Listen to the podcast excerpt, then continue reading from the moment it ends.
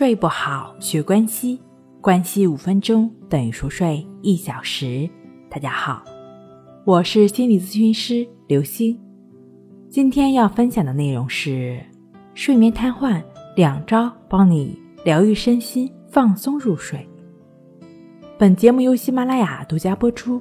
我们的微信公众号“重塑心灵心理康复中心”。你听说过鬼压床吗？也就是睡眠瘫痪。其实这种现象呢是非常普遍的，在美国的一项研究报告中，称有百分之四十到五十的美国人一生中都至少经历过一次这种状况。为什么睡眠瘫痪会如此普遍呢？其实最主要的原因还是压力。健康的睡眠周期从非快速眼动阶段开始，然而当我们受到压力后，呼吸、脉搏和血压都会产生紊乱，我们的身体呢已经过度劳累而主动休眠了，大脑可能仍然处在那种兴奋的状态中无法自拔，也就出现了睡眠瘫痪的状态。另外的话呢，不健康的睡姿，比如说蒙头睡觉、趴着睡觉、裹着被子睡、手搭在胸口睡等等。这样的睡姿呢，都会加重呼吸和心脏的负担，也有可能会引发这种睡眠瘫痪。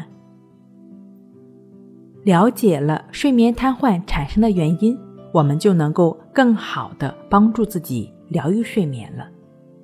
那第一种方法呢，就是需要检查自己的睡姿以及环境是否是影响睡眠的因素。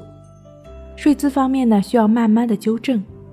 养成良好的睡眠习惯，保证规律的作息，避免晚睡晚起，睡得过多或过少。如果是睡眠环境的话呢，需要立刻改善环境，比如说换床轻一些的被子，适当的调节室内的温度。第二种方法就是要审视我们的心理状态，回想一下自己是否经历了焦虑、兴奋、紧张的事情，在。近期发生呢？如果是因为紧张、焦虑、压力大产生了鬼压床，我们可以通过自我放松的方法进行改善，比如说瑜伽、冥想、关系法都是不错的自我放松的方法。也可以在睡前尝试几次有规律的深呼吸，来放松我们的脑神经。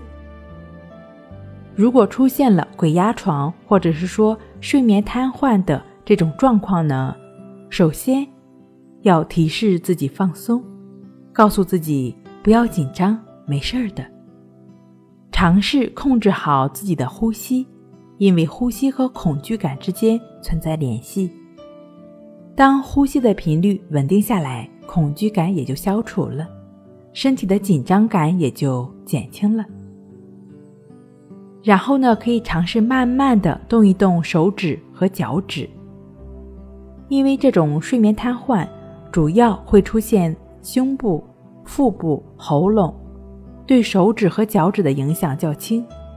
如果手指和脚趾能够动的话，我们可以通过这些部位来唤醒其他部分的肌肉。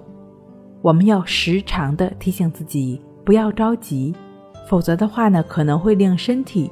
和神经更加紧张，除了动动手指、脚趾，也可以尝试伸伸舌头，这样也有助于摆脱睡眠瘫痪的这种状况。睡不好学关系，关系五分钟等于熟睡一小时。好了，今天跟您分享到这儿，那我们下期再见。